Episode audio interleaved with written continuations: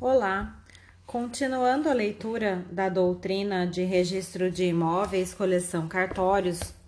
hoje começamos do, do capítulo 18, Transição entre as transcrições e matrículas. Verificamos anteriormente que houve uma profunda modificação do sistema das transcrições, Decreto 4.867 de 39 para o sistema das matrículas, Lei 6015, tendo-se mudado o foco dos atos, que deixou de ser as pessoas que nele figuram para ser os imóveis sobre os quais estes atos estão recaindo. Vimos também que, para que se pratiquem atos de registro na vigência da lei atual, é necessário que primeiro se proceda à abertura da matrícula do imóvel. Assim, qual é o momento para a abertura da matrícula? A legislação previu uma mudança imediata entre os sistemas, encerrando-se os antigos livros de transcrição e abrindo-se as matrículas imediatamente para todos os imóveis? A resposta a essas questões, que se encontra no artigo 228 da Lei 6015, diz: a matrícula será efetuada por ocasião do primeiro registro a ser lançado na vigência desta lei, mediante os elementos constantes do título apresentado e do registro anterior nele mencionado. Do citado artigo, extraímos que a mudança do sistema de transcrições para o sistema de matrículas foi prevista para ser gradativa, sendo necessária a abertura da matrícula somente por ocasião do primeiro registro a ser efetuado na vigência da Lei 6015. Os livros de transcrições continuam em uso, sendo aptos a receber às suas margens os atos de averbação necessários. Existem alguns doutrinadores que entenderam que a palavra registro foi mencionada no dispositivo tratado em seu sentido amplo, ou seja, querendo designar ato registrário de uma forma geral, motivo pelo qual as averbações também ensejariam a abertura de matrícula, malgrado disposto no artigo 169, inciso 1 da Lei 6015, que determina que elas sejam feitas à margem do registro a que se referirem, mesmo quando o imóvel tenha passado a pertencer a outra circunscrição, tal como afirma Frânio de Carvalho, em artigo publicado na Revista de Direito Imobiliário intitulado A Matrícula no Registro de Imóveis. Não sendo este, todavia, o entendimento predominante em nossa doutrina e jurisprudência. Superados esses primeiros questionamentos, encontramos outro, muito mais tortuoso, que gera infindáveis discussões a respeito de como compatibilizá-lo com o intuito legislativo e a segurança jurídica necessária ao sistema registral. Assim, já observamos também que no sistema das transcrições eram comuns descrições de imóveis das quais a área não constava ou constava com a expressão mais ou menos.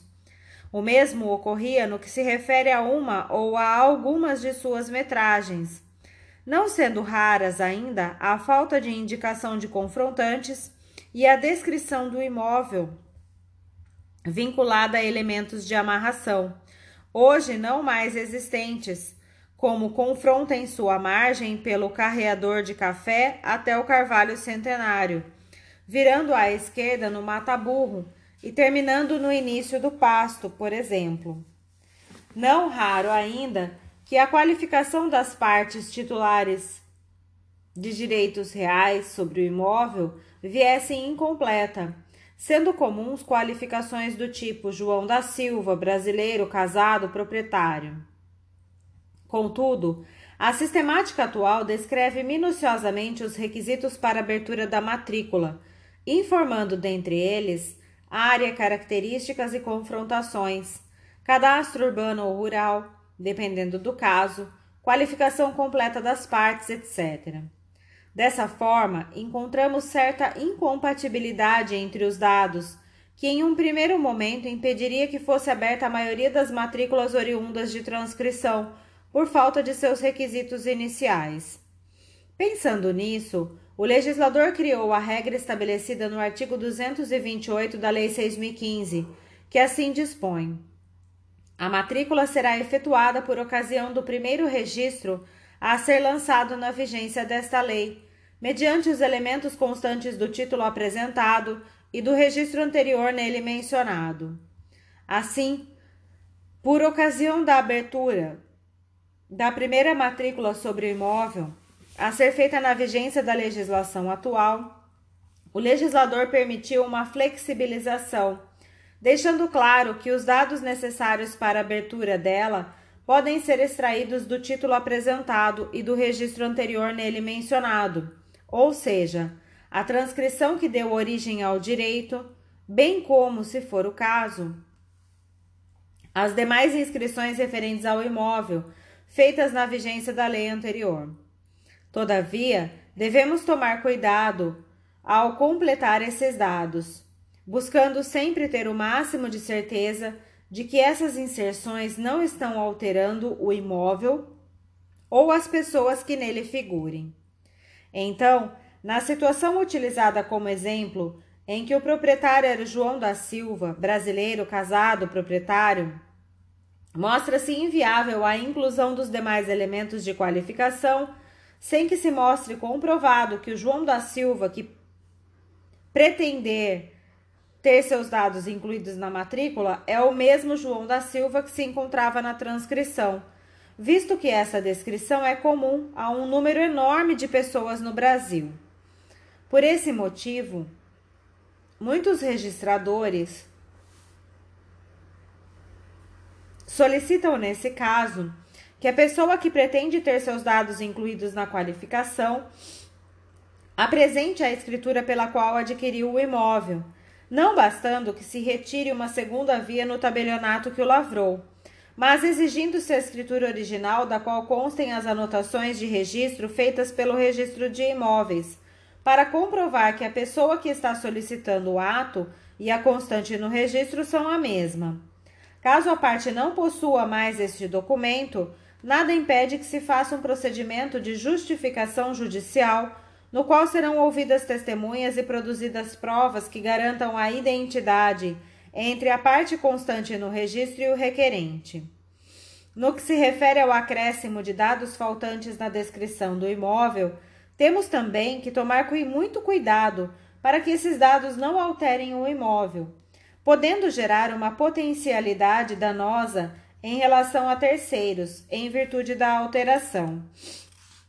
Dessa forma, os elementos que se admitem completar são aqueles comprovados por documentos oficiais e que não ofereçam potencialidade danosa, tais como a inclusão do número do cadastro da Prefeitura Municipal frente à apresentação de certidão dela,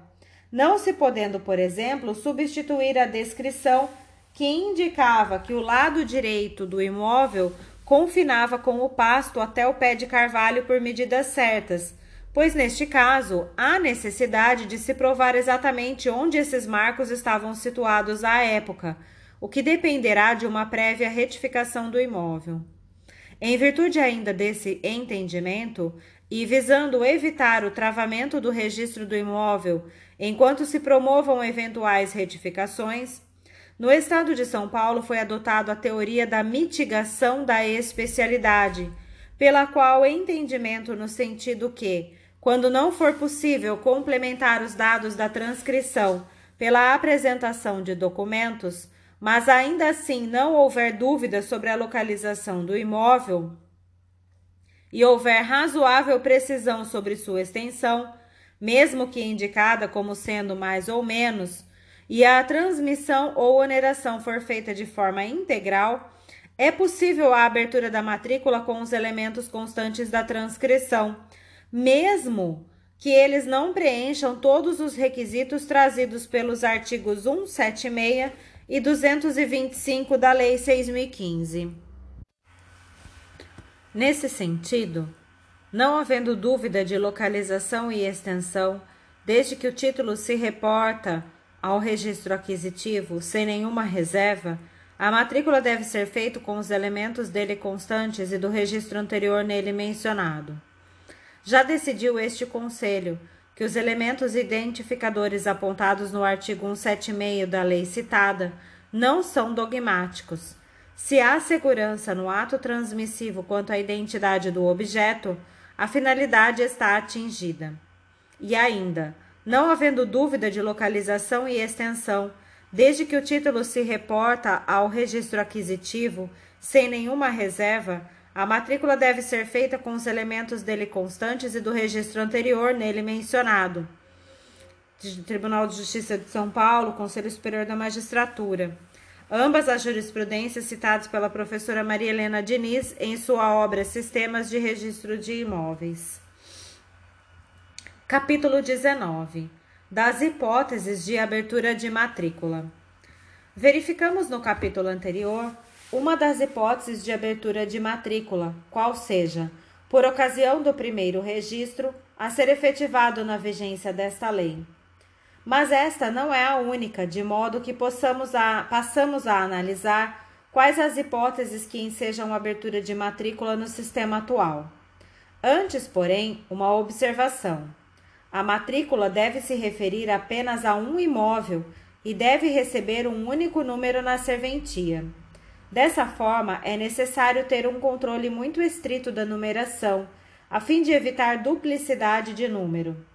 Caso ocorra tal equívoco, não se pode admitir a inserção de letras para diferenciar uma matrícula da outra, mas sim encerrar ambas as áreas mediante autorização do corregedor permanente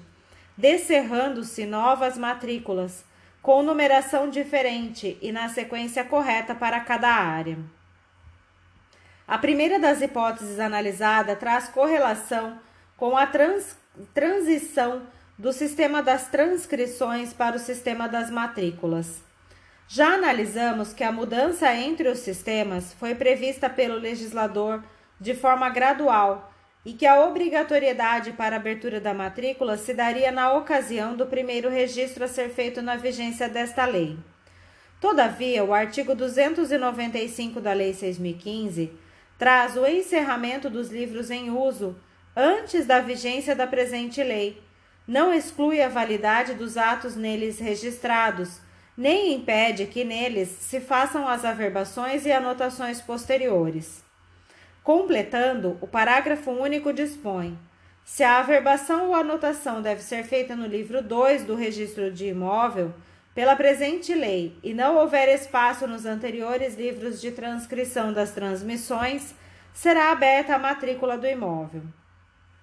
Assim, mesmo não sendo o caso de prática de ato de registro, se existir uma averbação a ser procedida na vigência dessa lei, e não existir espaço no livro anterior, ou seja, à margem da transcrição que originou o direito, não há outra opção senão proceder à abertura da matrícula para que se pratique o ato averbatório.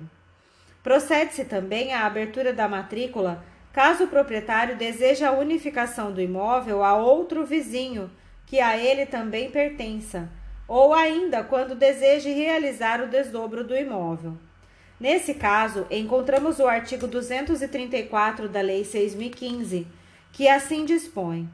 quando dois ou mais imóveis contíguos pertencentes ao mesmo proprietário constarem de matrículas autônomas, pode ele requerer a abertura destas em uma só, de novo número, encerrando-se as primitivas. Segue também o artigo 235 do referido dispositivo dizendo que podem ainda ser unificados com abertura de matrícula única. Dois ou mais imóveis constantes de transcrições anteriores a esta lei, à margem das quais será averbada a abertura da matrícula que os unificar. Dois ou mais imóveis registrados por ambos os sistemas, caso em que nas transcrições será feita a averbação prevista no item anterior as matrículas serão encerradas na forma do artigo anterior. Dois ou mais imóveis contíguos objeto de emissão provisória na posse registrada em nome da União, Estado, município ou Distrito Federal. Esse dispositivo visa apenas deixar claro que não existe impedimento para que se faça a fusão de imóveis que estejam cadastrados em sistemas diferentes e que esse caso não exige a prévia abertura da matrícula do imóvel que se encontrava transcrito, para depois se proceder à unificação. Mesmo porque, quando da abertura da nova matrícula do imóvel fundido ocorrerá o encerramento da matrícula anterior, o que se dará por meio de averbação a ser procedida. O parágrafo 1 do artigo 235 da Lei 6.015 completa o regramento, determinando a abertura de matrícula nas hipóteses de fusão trazidas pelo artigo e estendendo-as aos casos de desdobro ao dispor.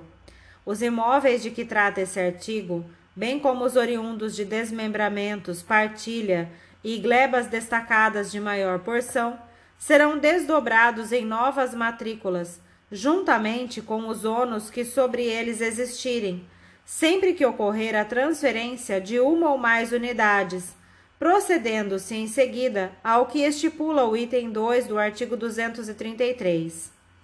O item 2 do artigo 233 citado estabelece que, em caso de desmembramento, encerra-se a matrícula quando da alienação total do imóvel desmembrado situação que será mais bem analisada no capítulo que trata sobre o encerramento da matrícula.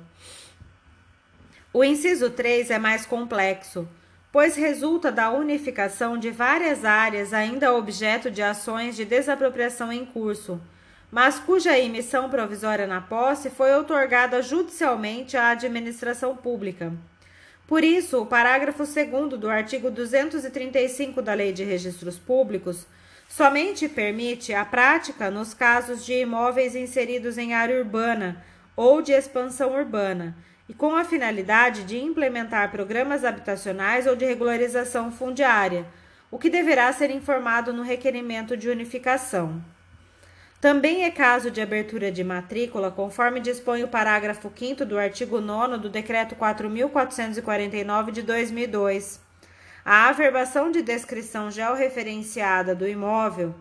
o memorial descritivo, que de qualquer modo possa alterar o registro, resultará numa nova matrícula com o encerramento da matrícula anterior no Serviço de Registro de Imóveis competente. Esse dispositivo visa dar mais clareza à matrícula.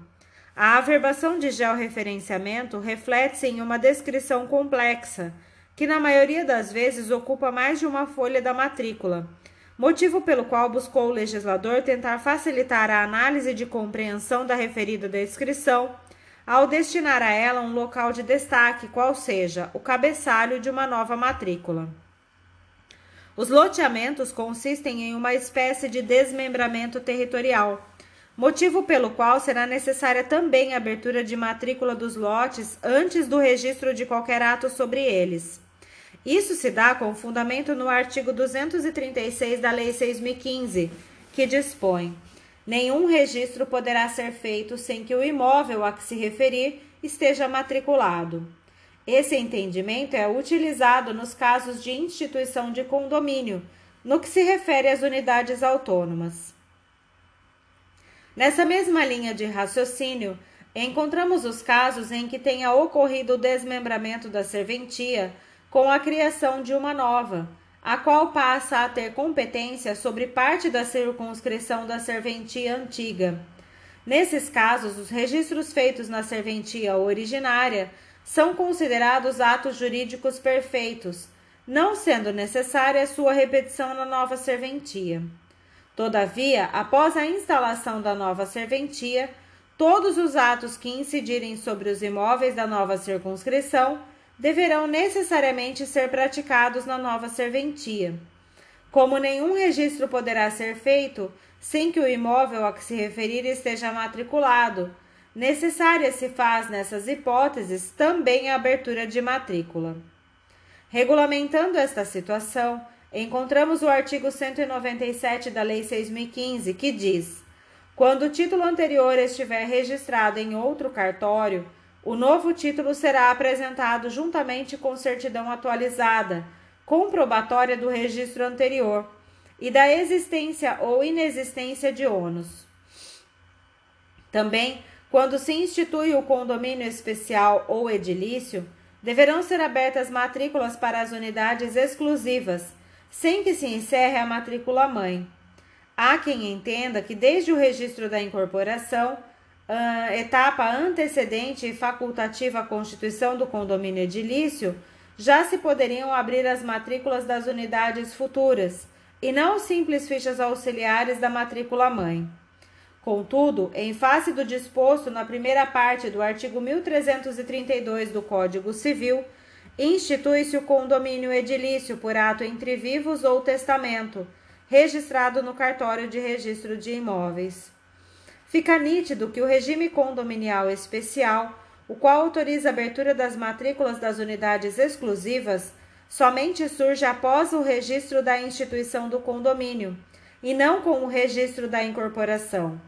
Sem isso, se fere mortalmente o princípio da unitariedade, pois na incorporação estamos lidando, na melhor das hipóteses, com frações ideais vinculadas a futuras unidades que ainda não surgiram, e estas unidades só surgirão após a instituição do condomínio. Outra hipótese que, pela própria natureza do ato em seja abertura de matrícula, é das aquisições originárias. Se não houver nenhuma matrícula anterior, então deve-se necessariamente abrir matrícula, com os dados que tiver no título, a fim de permitir o registro. Contudo, e se já houver matrícula anteriormente aberta? Se for aquisição parcial, deve haver o destaque da área, havendo ou não apuração do remanescente, com a abertura de matrícula para a área que se adquire de forma originária. Mas, e se a aquisição originária tratar de todo o exato, mesmo imóvel já descrito em matrícula anterior? Nesse caso, pensamos que o recomendável é encerrar a antiga e abrir uma nova, pois, como em razão da matrícula ser uma sequência de atos causais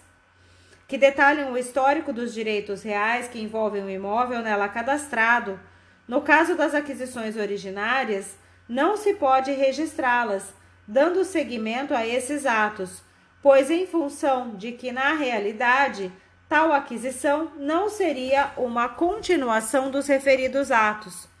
No caso das aquisições originárias, ocorre uma ruptura dos direitos reais existentes, originando-se, como o próprio nome diz, uma nova sequência registrária, o que deve ser expresso mediante a abertura de uma nova matrícula. No que se refere à abertura de matrícula de imóvel ainda descrito em transcrição a requerimento da parte, nas hipóteses em que a lei ensejar sua abertura por ocasião do primeiro registro, não encontramos uniformidade na doutrina, nem nas determinações das corregedorias estaduais a respeito da possibilidade da prática desse ato.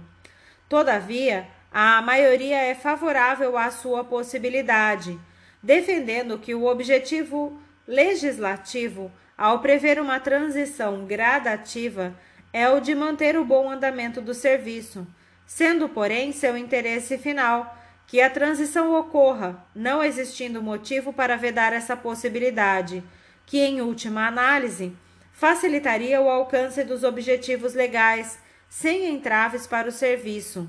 gerando ainda mais comodidade para a parte que está interessada na mudança.